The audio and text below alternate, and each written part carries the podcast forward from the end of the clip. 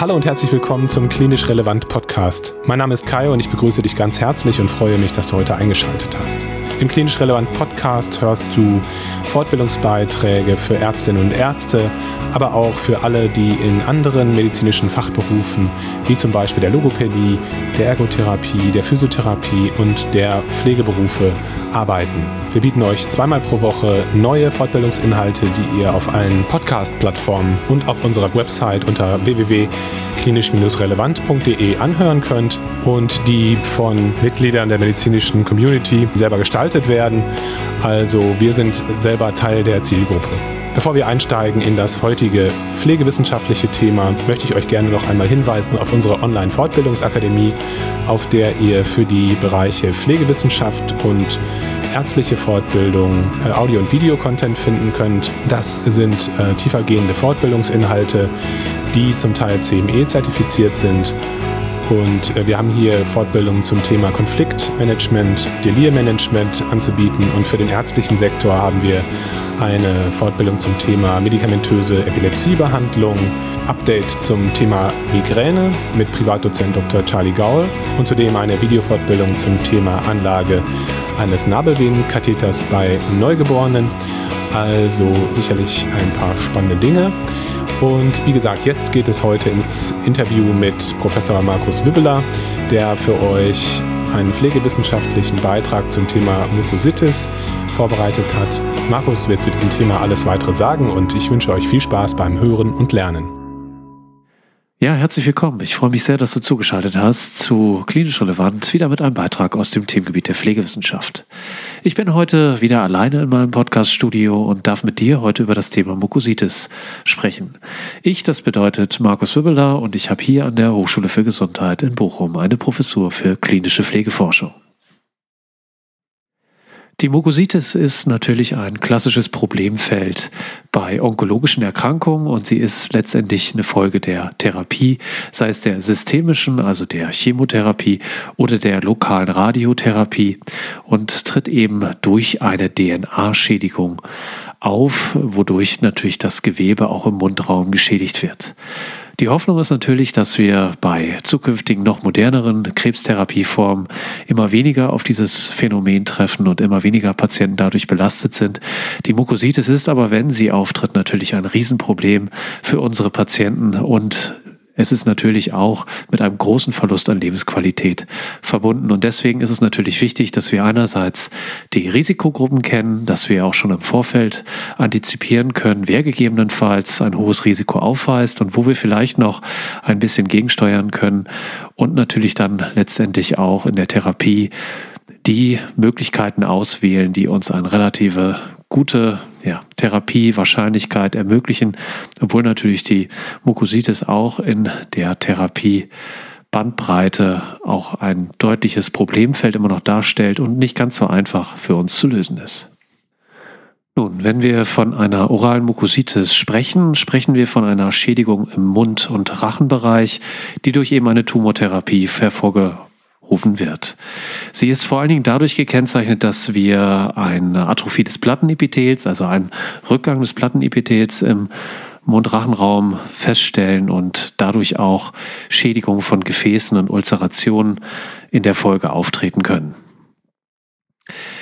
Dieses Phänomen tritt halt eben durch die direkte und irreversible Schädigung der DNA im Rahmen der Tumortherapie auf und ähm, hat eben eine Vielzahl klinischer Konsequenzen, wozu natürlich Schmerzen gehören, eine eingeschränkte Nahrungs- und Flüssigkeitsaufnahme sowie natürlich auch ein erhöhtes Infektionsrisiko und letztlich eine deutliche Einschränkung der Lebensqualität der Patienten. Denn natürlich kann man sich gut vorstellen, was es bedeutet, ein einen wunden Mundraum zu haben. Jeder, der vielleicht äh, schon zu Hause ähm, sich mal verbrannt hat an Nahrungsmitteln, kann sich ungefähr vorstellen, wie das sich anfühlt, wenn man das Ganze 20 Mal so stark hat. Und ähm, eben sogar hier die Grund, Grundfunktionalität der Nahrungsaufnahme, das Schmecken von Speisen, und auch die Artikulation, die Kommunikation dadurch eingeschränkt wird. Denn dafür brauchen wir natürlich auch den Mundraum, da ist viel Motorik im Spiel und darunter leiden die Patienten natürlich sehr deutlich. Ähm, es ist sogar so, dass natürlich auch eben der Kehlkopf Das heißt, auch der Schluckapparat beeinträchtigt sein kann und hier muss gegebenenfalls auch eine Abklärung erfolgen. Das Auftreten einer Mukositis ist dabei auch sehr deutlich von dem Wirkstoff abhängig, das heißt von den Präparaten, die verwendet werden für die Tumortherapie. Und wir können anhand der klinischen Studien sehen, wie häufig eben die Patienten eben durch diesen durch diese entsprechenden Nebenwirkungen beeinträchtigt worden sind. Und hier können wir zum Beispiel sehen, dass Anthrazykline und Docetaxel sowie 5FU in der Wirkstoffkombination dann bei 66 Prozent der Patienten zu der Ausprägung einer Mukositis geführt haben. Wenn wir zum Beispiel andere Gruppen noch nehmen wie 5FU und Leukovorin und Taxane, haben wir hier auch eine Auftretenswahrscheinlichkeit von 41 Prozent oder auch Doctaxel und 5FU und Platin in der Wirkstoffkombination hat bei den klinischen Studien bei 43 Prozent der Patienten zu einem Auftreten einer Mukositis geführt.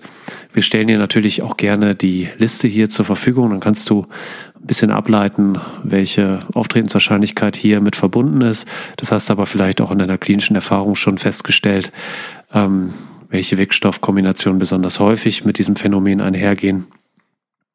Und äh, hier kannst du dich aber nochmal informieren, falls du dir nochmal die gesamten Daten dazu anschauen möchtest. Wir geben dir die Informationen auf unserer Homepage, auf unseren Show Notes. Also schau einfach mal vorbei. Neben diesen wirkstoffabhängigen Assoziationen zu einer Mukositis gibt es natürlich auch patientenbezogene Risikofaktoren. Das heißt also die, die der Patient schon mitbringt in die Klinik und hierzu gehört an erster Stelle und diese Faktoren beeinflussen nicht nur das Auftreten einer Mukositis, sondern natürlich auch die Ausprägung. Das heißt, ähm, je mehr Risikofaktoren ein Patient davon in Kombination mitbringt, desto höher ist natürlich auch, dass die Mukositis selbst in der Ausprägung schlimmer wird. Und dazu gehört natürlich an erster Stelle auch eine bereits bestehende schlechte Mundgesundheit und Hygiene. Diese schlechte Mundgesundheit und Hygiene führt eben dazu, dass eine Mukositis ja, häufiger auftritt und dass sie in der Ausprägung schlimmer wird. Und deswegen ist natürlich auch ein wichtiges Therapieprinzip, wenn dann die Mukositis schon vorhanden ist, hier für eine Mundgesundheit trotzdem zu sorgen. Das heißt, entsprechendes Protokoll einzuhalten und den Patienten dabei zu begleiten, der vielleicht im Worst Case nicht weiß, wie gute Mundhygiene funktioniert. Das heißt also, wie Zähne korrekt zu putzen sind, dass Zahnzwischenräume auch dazu gehören und hier eben eine entsprechende Mundflora ja eben gebessert wird, gegebenenfalls auch vorher, bevor die Therapie eingeleitet wird, hier zum Beispiel nochmal einen Zahnarzt zu konsultieren, gegebenenfalls auch einen, der spezialisiert ist auf dieses Problem, um hier den Patienten nochmal zu begleiten und vielleicht präventiv eine, eine Mukositis verhindern zu können. Neben der schlechten Mundgesundheit gehört zudem ein reduzierter Speichelfluss dazu. Das äh, ist ja zum Beispiel auch bei älteren Patienten sehr häufig der Fall, die natürlich häufig einerseits A, eine schlechte Mundpflege mitbringen, aber natürlich auch häufig einen reduzierten Speichelfluss, äh, schon durch ja, Exikose, durch einfach zu wenig Trinken zum Beispiel oder auch durch andere äh, Morbiditäten, die hier zu einem reduzierten Speichelfluss führen, dadurch eben auch die Wahrscheinlichkeit für eine Mukositis erhöhen. Neben diesen beiden Faktoren gehört natürlich auch die genetische Prädisposition dazu, wie immer ja fast eigentlich. Das können wir nicht ändern, das müssen wir so akzeptieren, aber es soll halt bedeuten, dass es natürlich auch Patienten gibt, die das alles gut machen, die eine gute Mundgesundheit haben, wo der Speichelfluss kein Problem darstellt, äh, beispielsweise aber trotzdem eine Mukositis auftritt, vielleicht sogar bei einem Präparat, was jetzt nicht so häufig mit einer Mukositis in Verbindung gerät, aber weil sie halt eben die genetische Prädisposition haben, hier trotzdem dieses Problem eben auftreten kann. Neben diesen drei Themenbereichen kommt natürlich auch noch eine eingeschränkte Leber- und Nierenfunktion hinzu. Patienten, die das bereits mitbringen in die Therapie, haben auch hier eine höhere Auftretenswahrscheinlichkeit einer Mukositis. Und hier solltest du dir ein Bild machen, solltest dir einmal anschauen, ob das bereits vorhanden ist. Und wenn dann die Therapien eingeleitet werden, die systemische oder auch die radioonkologische Therapie, dann solltest du wissen, okay, der hat eine schlechte Leber, der hat eine schlechte Nierenfunktion. Also sollten wir als Team äh, gemeinsam mit dem Patienten natürlich erstmal A darüber informieren, dass das Risiko eben da ist, weil wir hier verschiedene Faktoren haben, die zusammengekommen sind und dass wir B natürlich frühzeitig diese Pflegeprotokolle einleiten, um die deutliche Verschlechterung dieser Situation natürlich zu verhindern, in der es dann im Worst Case natürlich immer schwieriger wird, überhaupt eine vernünftige Mundpflege durchzuführen, weil die Schmerzen so stark geworden sind und überhaupt das Wundgebiet so offen ist, dass man hier kaum noch Handlungsmöglichkeiten hat. Und daneben natürlich auch bereits vorausgegangene Tumortherapien, auch die zeigen sich natürlich bei den Studien immer wieder als prädispositionierender Faktor. In der Theorie werden natürlich auch, genauso wie natürlich auch in der Praxis, Prädilektionsstellen, also Stellen, an denen eben die Mukositis besonders zu Buche schlägt, ähm, aufgelistet. Die sind aber natürlich in diesem Phänomen sehr breit aufgestellt, also betreffen eigentlich im Prinzip den gesamten Mundraum. Und wichtig ist natürlich, dass wir die Prädilektionsstellen kennen, damit wir auch die Einordnung des derzeitigen klinischen, der derzeitigen klinischen Situation gut vornehmen können. Und äh, beginnen würdest du immer mit der oberen inneren Lippe sowie natürlich auch der unteren. Das ist eben die erste Stelle, an der eben zu schauen ist, wie weit ist die Mukositis ausgeprägt. Danach geht es auf die rechte innere Wange und dann natürlich auch die linke als Gegenstück. Danach die rechte laterale sowie die ventrale Zunge und danach auch die linke laterale und ventrale Zunge. Danach kommt der Mundboden, den du dann inspizieren musst und dementsprechend beschreiben kannst, wie deutlich die Mukositis hier ausgeprägt ist. Klassischerweise gibt es ja zur Einteilung des Schweregrads der Mukositis das WHO-Schema. Das WHO-Schema ist im Prinzip ein fünfstufiges Schema von 0, wobei die 0 einen Normalzustand darstellt, bis hin zu 4. Bei der 4 ähm, handelt es sich dann um Patienten oder um eine Situation, wo bereits blutende Ulceration und äh, eine Nahrungsaufnahme über den Mund schon nicht mehr möglich ist. Die, das Grad oder der Grad 1 wären dann Wunden und Ekzeme, die feststellbar sind. Grad 2 wären dann Ulceration und feste Nahrung ist zwar noch möglich. Grad 3 wären dann Ulceration und eine flüssige Nahrung ist nur noch möglich. Das WHO-Schema ist erstmal grundsätzlich ein Schema, was als grobe Einschätzung gut funktionieren kann, aber es gibt natürlich deutlich spezifischere Beschreibungsinstrumente, die dir in der Therapie wahrscheinlich eine bessere Unterstützung sind als diese vier Grade, wo ja zum Beispiel die einzelnen Stufen nicht immer klar voneinander differenzierbar sind oder wo du zum Beispiel auch den Therapiefortschritt nicht wirklich gut spezifisch messen kannst. Deswegen solltest du natürlich auch noch andere kennen, die ich dir auch gleich noch kurz erzähle. Neben der Möglichkeit, ein standardisiertes Instrument zu nutzen, kannst du natürlich auch ein Gespräch mit dem Patienten führen und ihn ja nach systematischen ja, Bestandteilen befragen. Das ist dann natürlich weniger klar objektiv, als wenn du es dir selber dann anschaust, aber das ist grundsätzlich schon eine Möglichkeit. Hier würdest du eben nach Schmerzen im Mund- und Rachenraum fragen, sowie funktionalen Beeinträchtigungen beim Essen, Trinken, Sprechen oder auch Schlucken. Das wäre eine Variante, die vielleicht als grob Screening jetzt erstmal funktioniert. Wenn ein Patient das alles eben verneinen kann, ist vielleicht ein tieferes Assessment nicht, nicht notwendig. Wenn du also zum Beispiel siehst, dass die Risikofaktoren, die wir eingangs schon besprochen haben, sowohl die patientenbezogenen als auch die therapiebezogenen, nicht so klar vorhanden sind und du eigentlich nicht mit einem großen Problem hier rechnest, kannst du natürlich mit dieser Erfragung trotzdem sicherstellen, dass da dir nichts entgeht und vielleicht musst du dann kein spezifisches Assessment verwenden. Wenn du aber natürlich Patienten hast, die vielleicht äh, das auch nicht so klar artikulieren, wo du das Gefühl hast, okay, da ist vielleicht nicht immer der offene Dialog da oder der weiß vielleicht gar nicht genau, warum ich das frage, weil er dieses Risiko zu, also diese Nebenwirkungen der Therapie gar nicht kennt ist es vielleicht dann doch gut, dass du dir ein eigenes Bild machst und dem auch äh, mittels deines Untersuchungs, mit, mit deiner Untersuchung, mit deinen Untersuchungsinstrumenten hier, dir den Mundraum nochmal genau anschaust, also mit deiner Untersuchungslampe und einem Spatel zum Beispiel, dir den Mundrachenraum nochmal ein bisschen anschaust, um eine genauere Beschreibung zu gewährleisten. Ein engmaschiges Monitoring ist grundsätzlich immer sehr, sehr wichtig und das solltest du halt auch eben versuchen umzusetzen. Wenn du feststellst, dass zum Beispiel dein Patient bereits Stimmveränderungen aufweist, dann muss hier eine Laryngoskopie äh, durchgeführt werden, die hier äh, abklärt, inwieweit erweiterte Therapiemaßnahmen eingeleitet werden müssen. Also achte auch darauf, wenn der Patient Stimmveränderungen hat, dass du hier deine entsprechenden Stellen informierst, dass du hier ein Gespräch mit dem Arzt suchst und eine entsprechende Untersuchung dann auch einleiten kannst. Neben dem WHO-Stufenschema kannst du zum Beispiel auch auf das Oral Assessment, auf den Oral Assessment Guide zurückgreifen. Dieser ist nochmal ein bisschen spezifischer in den einzelnen Lokalisationen im Mundraum und bietet dir eine Abstufung mittels äh, verschiedener Punkte, die du hier wählen kannst. Und dann kannst du nochmal spezifischer beschreiben, wo jetzt im Mundraum das Problem liegt und hast dann nochmal hier ein engmaschigeres Monitoring sichergestellt.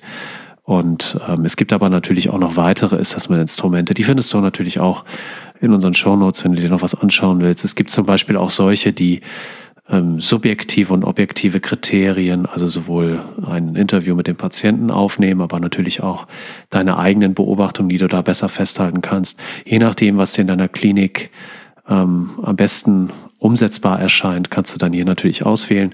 Aber du kennst jetzt auf jeden Fall grundsätzlich zwei verschiedene Varianten und kannst vielleicht ähm, für dich das Spezifischere auswählen. Wenn wir die Mukositis, die orale Mukositis verhindern wollen, also Prophylaxen einleiten wollen, ist das wichtigste Element natürlich die Mundpflege, die Mundhygiene. Und das ist dementsprechend auch etwas, was du dann begleiten und unterstützen kannst. Und dazu gehört natürlich A, eine regelmäßige Mundbefeuchtung. Hierzu sollte der Patient Mundspülung zur Verfügung gestellt bekommen auf die wir dann gleich auch nochmal eingehen können. Das ist ein wichtiger Bestandteil. Dann natürlich die Pflege der Zähne mit einer weichen Zahnbürste, damit du hier auch die, das Zahnfleisch äh, nicht schädigst, ähm, weil natürlich bei einigen ist der Umgang auch damit nicht ganz so geübt und schwierig. Dann gehört natürlich auch die Reinigung der Zahnzwischenräume dazu mit Zahnseide und oder Interdentalbürsten wenn du Zahnseide verwendest, auf jeden Fall äh, eben darauf achten, dass du das Zahnfleisch ähm, nicht, nicht zu stark verletzen musst und natürlich auch hochwertige Zahnseide zu verwenden. Hier gibt es sicherlich oder hier gibt es deutliche Unterschiede ja auch in der Dicke und in der Reißfestigkeit. Manche Patienten haben natürlich auch zum Teil sehr scharfe Zähne und äh, wenn man dann günstige Zahnseide ähm, eben zur Verwendung oder verwendet, reißt es hier häufig und die Reinigungsleistung ist dementsprechend herabgesetzt.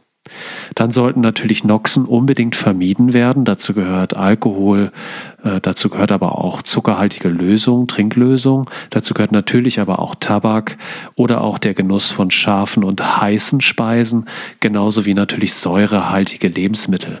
Säurehaltige Lebensmittel wie äh, Coca-Cola beispielsweise, wo natürlich auch viel Zucker drin ist, aber die äh, greifen dann zusätzlich den äh, Mundraum nochmal an und die sollten in jedem Fall vermieden werden und der Patient sollte natürlich auch darauf vorbereitet werden. Gerade auch der Alkohol bzw. auch der Tabakkonsum lässt sich meistens ja nicht von heute auf morgen so leicht abstellen und hier solltest du eventuell auch Hilfsmittel zur Verfügung stellen, wie zum Beispiel ähm, Substitutionsmittel. Ähm, jetzt ist natürlich dann immer die Frage, welche sich dafür eignen, aber für Nikotin beispielsweise ja auch ein Nikotinpflaster. Wenn der Patient natürlich nicht von den Noxen lassen kann, auch das ist ja häufig der Fall, dann ist es natürlich wichtig, dass man trotzdem versucht, die Menge zu reduzieren. Jede Zigarette, die weniger raucht wird, jeder Schluck Alkohol oder jede säurehaltige Substanz, die weniger aufgenommen wird, ist eben hilfreich. Und das sollte dem Patienten natürlich auch gesagt werden und der ein bisschen dabei unterstützt werden, dass er zumindest auch über eine Reduktion entsprechend nachdenken kann und sie umsetzt.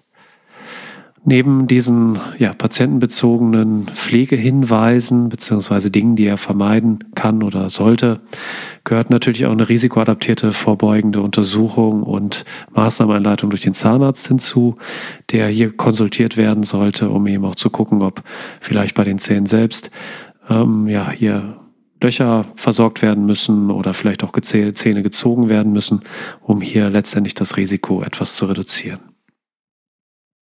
Zudem ist natürlich eine engmaschige klinische Kontrolle wichtig.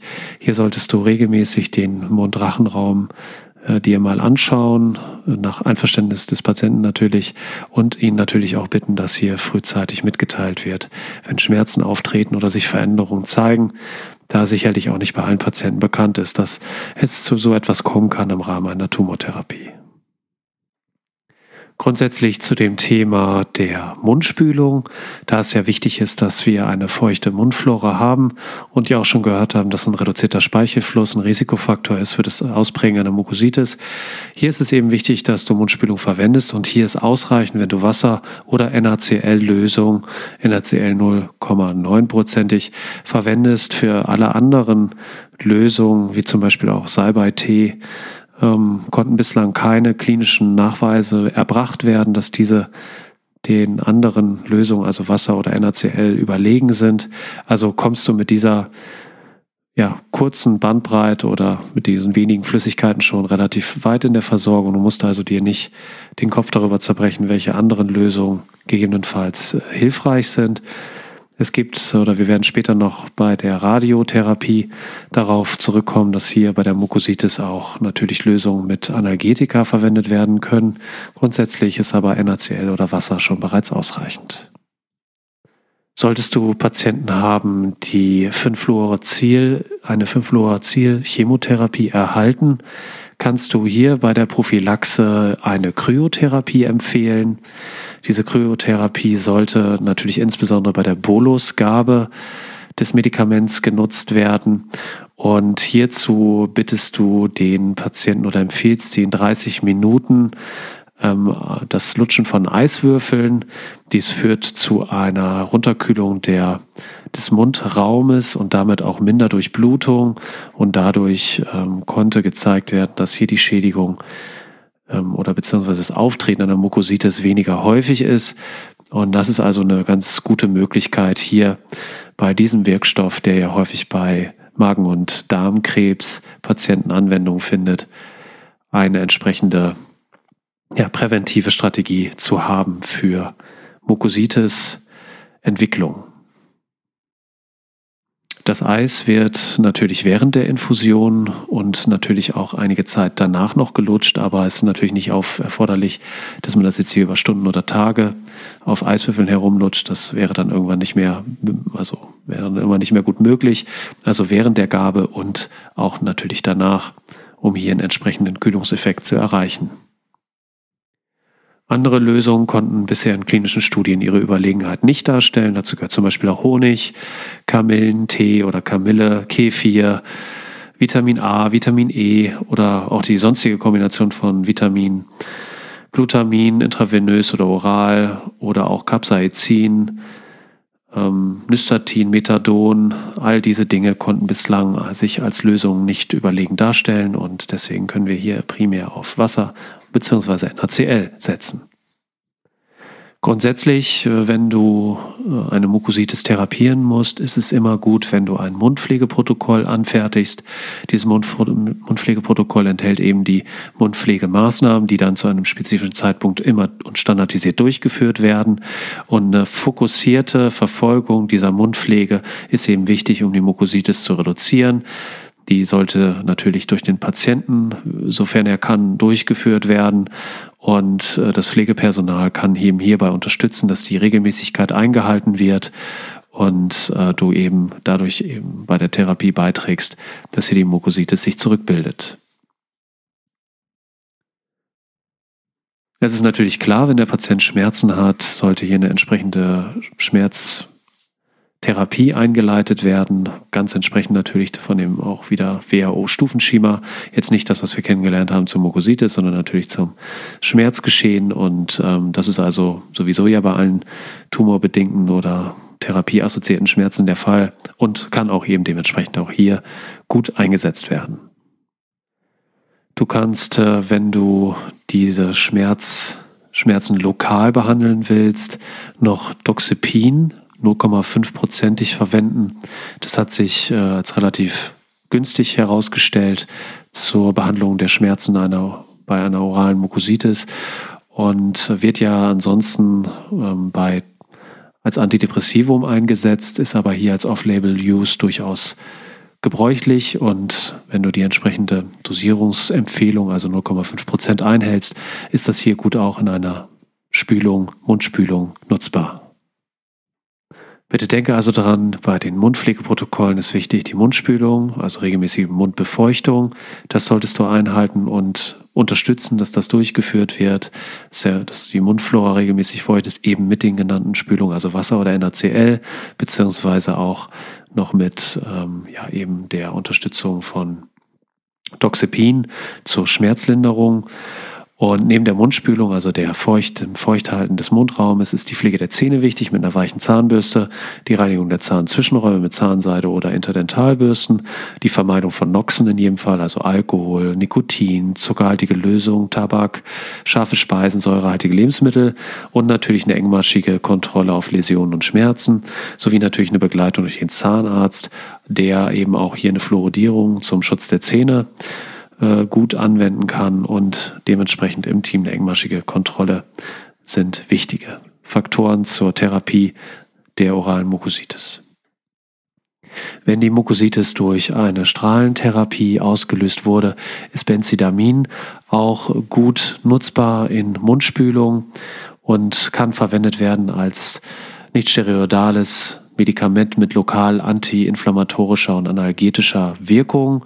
Dieses wird als Mundspülung verwendet, in der Regel achtmal täglich angewendet, 15 Milliliter etwa, zwei Minuten dann gespült und ja, von Beginn an der Radiotherapie bis auch zwei Wochen danach ist das gut anwendbar, eben als Mundspülung und kann hier eben die Mukositis verbessern.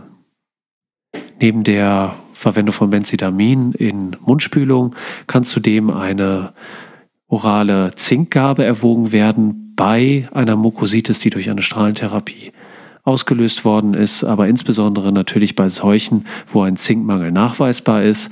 Hier sollte also eine Spiegelkontrolle durchgeführt werden.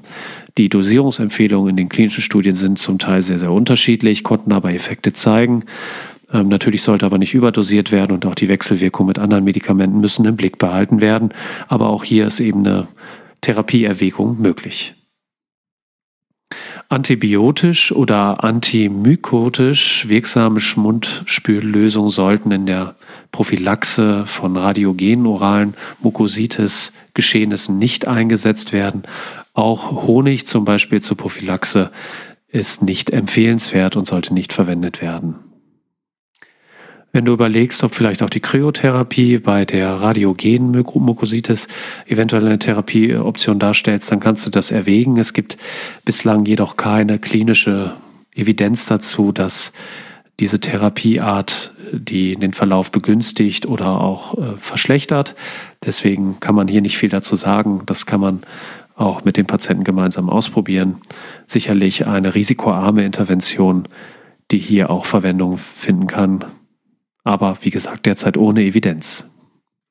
Auch möglich zur Prophylaxe ist die, der Rückgriff auf, ein, auf eine Lasertherapie, aber hierbei insbesondere intraorale Low-Level-Laser-Therapiegeräte. Die extraoralen Lasertherapiegeräte konnten hier keine klinische Wirksamkeit zeigen, aber auch die können eben verwendet werden, also die intraoralen Low-Level-Laser-Therapiegeräte zur Prophylaxe einer oralen Mukositis bei Patienten mit einer Radio- oder Unterradiotherapie.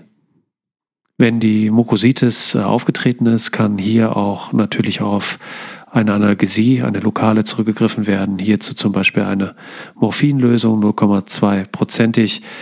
Ähm, und das kann eben zur Schmerzreduktion verwendet werden. Genaue Einnahmehinweise sind natürlich erforderlich, um hier ver zu vermeidende Nebenwirkungen in jedem Fall verhindern zu können.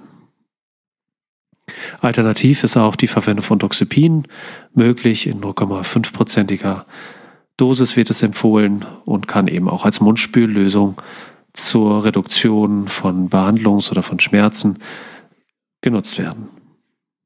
Ja, da bin ich auch schon am Ende mit den wichtigsten Therapieempfehlungen, die ich dir mitgeben kann. Leitliniengerecht natürlich wie immer. Und ähm, wir haben darüber gesprochen, wie wichtig eben Mundpflegeprotokolle sind, dass der Patient eben sowohl zur Prophylaxe als auch zur Therapie bei der Mundpflege begleitet wird, dass du natürlich verschiedene Mundspüllösungen verwenden kannst, aber mit NaCl und Wasser schon mal das Wichtigste zusammen ist und natürlich noch gegebenenfalls erwogen werden kann, hier analgetische Zusätze zu verwenden, aber viele andere Präparate eben hier klinisch sich nicht als überlegen zeigen können. Dass es wichtig ist, dass du den Patienten natürlich darüber informierst, ihn dabei begleitest, begleitest und äh, dann eben hier engmaschig kontrollierst, damit eine Mukositis sich hoffentlich schnell wieder zurückentwickeln kann. Ich bedanke mich recht herzlich für deine Aufmerksamkeit, freue mich auf die nächste Folge mit dir und ja, bleib uns treu, schau auf unserer Homepage vorbei, denk an die Shownotes, die wir dir natürlich auch gerne mitgeben noch in dieses klinische Umfeld und dann würde ich sagen, bis bald und mach's gut. Ciao.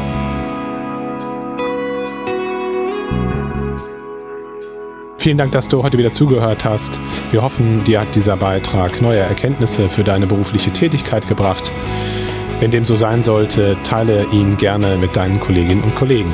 Natürlich darfst du auch gerne eine Rezension auf Apple Podcasts schreiben damit auch andere auf unseren Podcast aufmerksam werden. Beachte bitte auch unsere Show Notes, die dir weitergehende Informationen zu dem Fortbildungsthema liefern und schau auch gerne einmal auf unseren Social Media Kanälen vorbei, wenn du weitere Informationen zu uns sehen möchtest und ja immer auf dem Laufenden gehalten werden möchtest. Eine gute Gelegenheit dazu wäre auch unser Newsletter. Für diesen kannst du dich auf unserer Internetseite unter www.klinisch-relevant.de anmelden hier findest du auch unsere Online-Fortbildungsakademie für den pflegerischen Bereich auch mit Zoom- und Videofortbildung zum Thema Delir und Konfliktmanagement. Und ja, wenn du Lust hast, einmal mitzumachen bei uns im Podcast, dann bist du herzlich eingeladen, denn wir verstehen uns ja als offene Fortbildungsplattform. Du kannst dich einfach melden unter kontakt.klinisch-relevant.de. Gleiches gilt, wenn du Themenwünsche und Anregungen an uns hast. Wir freuen uns schon, wenn du beim nächsten Mal wieder einschaltest. Bleib gesund bis dahin, pass auf dich auf und ja, bis zum nächsten Mal. Ciao.